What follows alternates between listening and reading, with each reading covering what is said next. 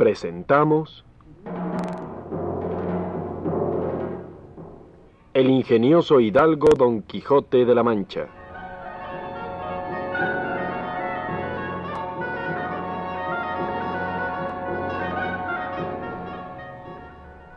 Escrita por Don Miguel de Cervantes Saavedra.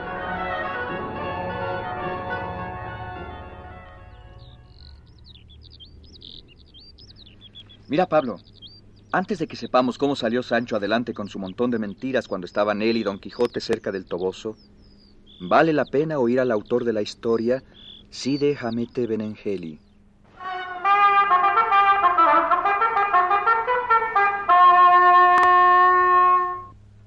Quisiera pasar este capítulo en silencio, temeroso de no ser creído, porque las locuras de Don Quijote llegaron aquí al término y raya de las mayores que puedan imaginarse y aún se pasaron.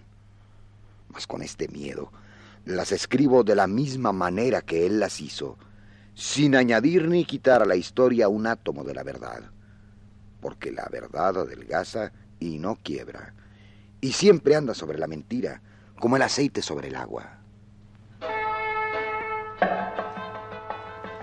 Volvamos ahora a Don Quijote, emboscado en una floresta cerca del Toboso, y a Sancho montado en su burro a punto de partir. Ve, Sancho, a la ciudad y no vuelvas ante mi presencia sin haber hablado de mi parte a mi señora, pidiéndola sea servida de dejarse ver de su cautivo caballero y de echarle su bendición para poder esperar felicísimo suceso en todas sus empresas futuras. Así como me lo manda, lo haré y traerle tan buenas respuestas como le truje la primera. Anda, hijo, y no te turbes cuando te vieres ante la luz del sol de su hermosura. Dichoso tú sobre todos los escuderos del mundo. Ten memoria de cómo te recibe, si muda de colores, si se turba oyendo mi nombre, si no cabe en la almohada, si acaso la haya sentada en el estrado rico de su autoridad. Sí, mi señor. Y si está en pie, mírala si se pone ahora sobre uno, ahora sobre el otro pie, si te repite la respuesta que te diere dos o tres veces, si la muda de blanca en áspera, de aceda en amorosa. Miraréla, mi señor. Fíjate si levanta la mano al cabello para componerle, aunque no esté desordenado. Finalmente, hijo, mira todas sus acciones y movimientos, porque cuando me lo relatares, sacaré yo lo que ella tiene escondido en el secreto de su corazón acerca de mis amores.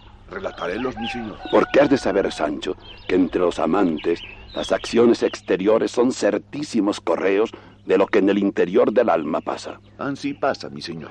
Ve, amigo, y guíete mejor ventura que la mía en esta amarga soledad en que me dejas esperando.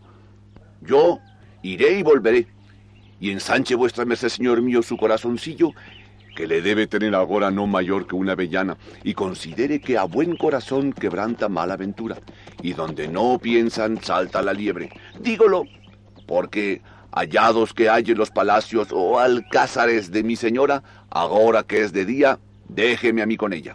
Por cierto, Sancho, que siempre traes tus refranes tan a pelo de lo que tratamos, cuanto me dé Dios mejor ventura en lo que deseo.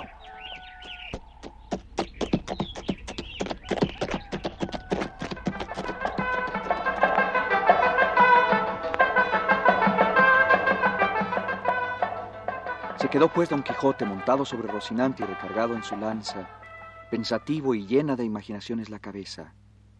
Sancho dio la vuelta, mareó su rucio y se fue también muy pensativo. Claro, pensaba en cómo salir del lío. Apenas había desaparecido de la vista de su amo cuando se apeó del asno, se sentó debajo de un árbol y comenzó a hablar consigo mismo.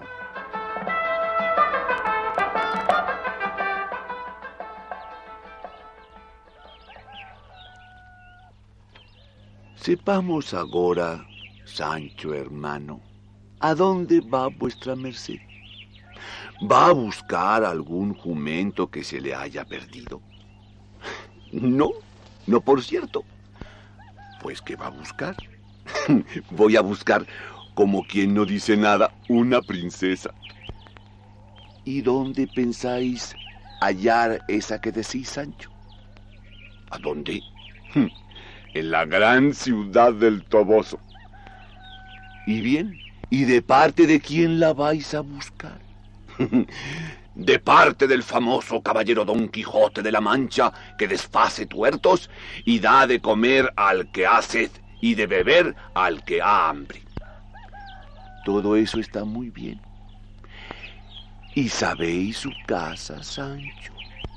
Mi amo dice que han de ser unos reales palacios o alcázares. Mm. ¿Y habéisla visto algún día por ventura? ni yo ni mi amo la habemos visto jamás. Y pareceos acertado que si supiesen los del Toboso que andáis sonsacando a sus princesas, os moliesen las costillas a puros palos. En verdad que tendrían mucha razón cuando no considerasen eso de mensajero sois amigo, no merecéis culpa non. No os fiéis en eso, Sancho, porque la gente manchega es tan colérica como honrada y no consiente cosquillas de nadie. Hmm, allá darás rayo. No, sino ándeme yo buscando tres pies al gato por el gusto ajeno. Y más que así será buscar a Dulcinea por el Toboso como al bachiller en Salamanca. El diablo, el diablo me ha metido a mí en esto que no otro. Ahora bien, todas las cosas tienen remedio, menos la muerte por donde hemos de pasar todos, mal que nos pese. Este mi amo, por mil señales que he visto, es un loco de atar. Y aún yo no me quedo atrás, pues le sigo y le sirvo. Si es verdadero el refrán que dice, dime con quién andas, decirte quién eres. Siendo pues loco como es, y toma unas cosas por otras, como cuando dijo que los molinos de viento eran gigantes y las manadas de carneros ejércitos de enemigos y otras muchas cosas. no será muy difícil hacerle creer que una labradora, la primera con quien topare, es la señora Dulcinea. Y cuando él no lo crea, juraré yo. Y si él jurare, tornaré yo a jurar. Quizá con esa porfía haré que no me envíe semejantes mensajerías, viendo cuán mal recado le traigo de ellas. O quizás pensará que algún mal encantador de estos que él dice que le quieren mal, le habrá mudado la figura.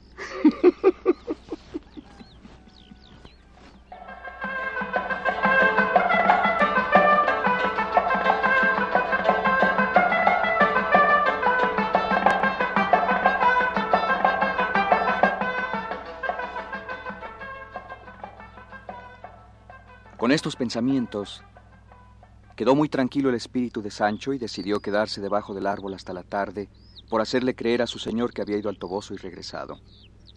Y tanta suerte tuvo que cuando se levantó para montarse en su burro, vio venir a tres labradoras sobre sus borricos. Apenas las hubo visto, se fue a paso tirado a encontrar a Don Quijote.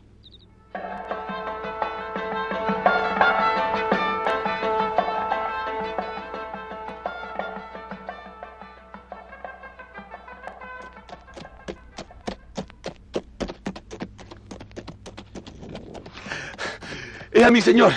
me ya de regreso con vuestra merced. ¿Qué hay, Sancho amigo? ¿Podré señalar este día con piedra blanca o negra? Mejor será que vuestra merced le señale con almagre, porque le echen bien de ver los que le vieren. De ese modo, buenas nuevas traes. ¡Tan buenas! que no tiene más que hacer vuestra merced sino picar a Rocinante y salir a lo raso a ver a la señora Dulcinea del Toboso, que con otras dos doncellas suyas viene a ver a vuestra merced. ¡Santo Dios! ¿Qué es lo que dice Sancho, amigo? Mira, no me engañes y ni quieras con falsas alegrías alegrar mis verdaderas tristezas. Oh, ¿Qué sacaría yo de engañar a vuestra merced? Y más estando tan cerca de descubrir mi verdad. Pique, señor, y venga y verá venir a la princesa nuestra ama vestida y adornada. En fin, como quien ella es. Sus doncellas y ella, todas son una ascua de oro. Todas son mazorcas de perlas. Todas son diamantes, todas son rubíes todas telas de brocados, los cabellos sueltos por las espaldas como rayos del sol jugando con el viento, y sobre todo vienen a caballo sobre tres jacas manchadas que no hay más que ver. Ellas vienen, las más galanas señoras que se puede desear. Vamos, Sancho hijo, y en albricias te daré el mejor despojo que ganare en la primera aventura que tuviere. Y si esto no te contentare, te mando las crías que este año me dieren las tres yeguas mías. A las crías me atengo, porque de ser buenos los despojos de la primera aventura, no está muy cierto. Hemos salido a campo raso, Sancho, y no veo a mi señora Dulcinea ni a sus dos doncellas. Dejástelas fuera de la ciudad. ¿Cómo fuera de la ciudad? ¿Por ventura tiene vuestra merced los ojos en el colodrillo? ¿Que no ve que estas son las que aquí vienen resplandecientes como el mismo sol a mediodía? Bueno, yo no veo, Sancho, sino a tres labradoras sobre tres borricos. Ahora me libre Dios del diablo. Y es posible que tres jajas blancas como la nieve le parezcan a vuestra merced borricos. Vive el señor que me pele estas barbas y tal fuese verdad. Pues yo digo, Sancho amigo, que es tan verdad que son borricos o borricas como yo soy Don Quijote y tú Sancho Panza. A lo menos a mí tales me parecen. Calle, señor, y despabile esos ojos y venga a hacer reverencia a la señora de sus pensamientos, que ya llega cerca.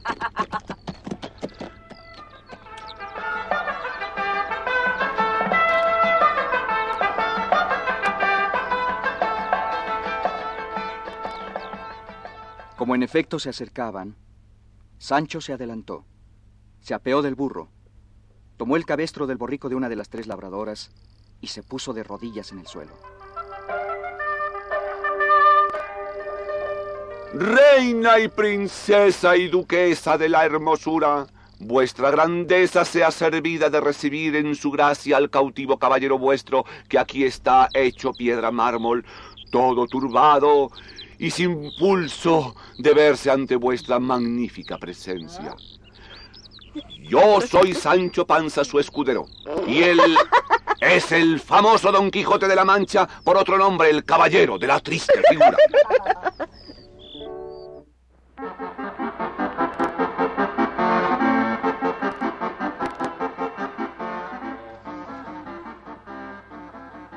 A todo esto, ya se había puesto Don Quijote de rodillas y miraba con ojos desencajados a la aldeana que Sancho llamaba princesa, que era algo fea, carirredonda y chata, y que miraba asombrada a esos dos hombres tan diferentes ante ella de rodillas y sin dejarla pasar.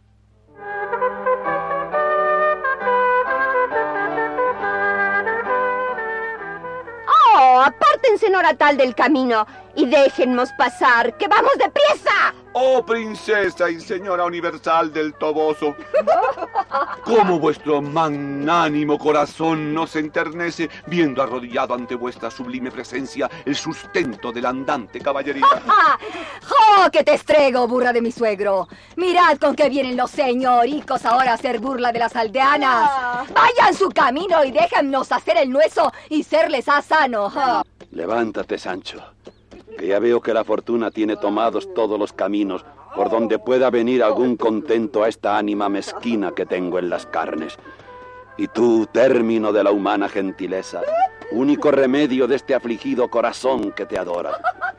Ya que el maligno encantador me persigue y ha puesto cataratas en mis ojos, y solo para ellos ha transformado tu sin igual hermosura y rostro en el de una aldeana pobre, si ya no ha cambiado el mío en un vestíbulo aborrecible a tus ojos, no dejes de mirarme blanda y amorosamente, echando de ver la humildad con que mi alma adora tu contrahecha belleza. ¿Toma qué, mi abuelo? Amiguita soy yo de oír resquebrajos. Apártense y déjennos ir. Pase vuestra grandeza. ¡Oh, rico! ¡Ay, santo Dios! La jaca de mi señora ha comenzado a dar por codos, mi señor. ¡Ay! ¡Ha caído en tierra, mi señor! Acudamos, Sancho, a levantar a mi señora Dulcinea por arte de encantamiento vuelta en aldeana.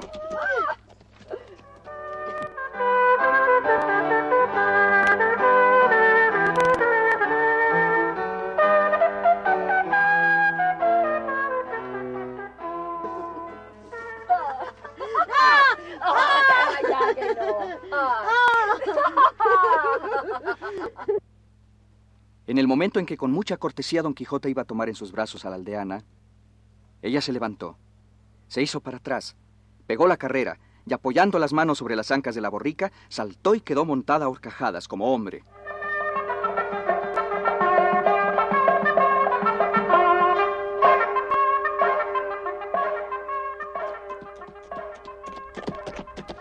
Vive Roque, que es la señora nuestra ama más ligera que un gamo y que puede enseñar a subir a la jineta al más diestro cordobés o mexicano. Se puso en la silla de un salto y sin espuelas hace correr la jaca como una cebra. ¡Ah!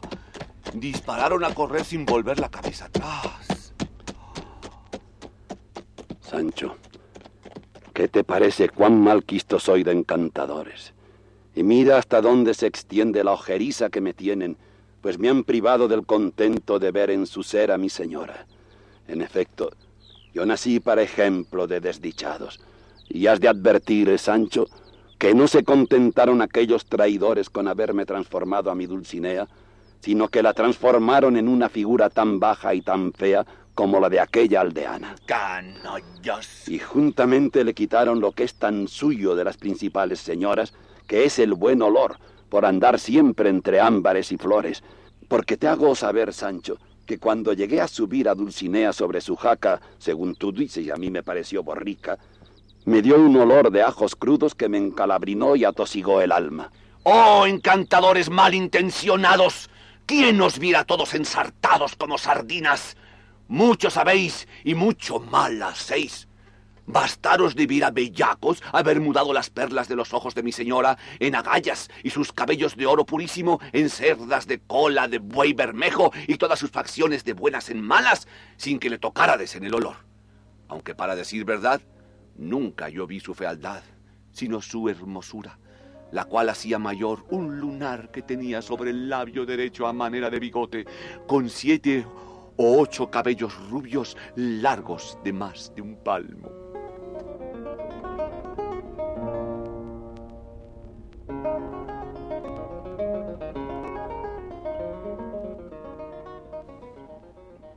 Dejemos Pablo a Don Quijote con su gran pena y a Sancho ensartando mentiras, que mañana sabremos, en fin, qué ocurrirá tras esta extraña conversación.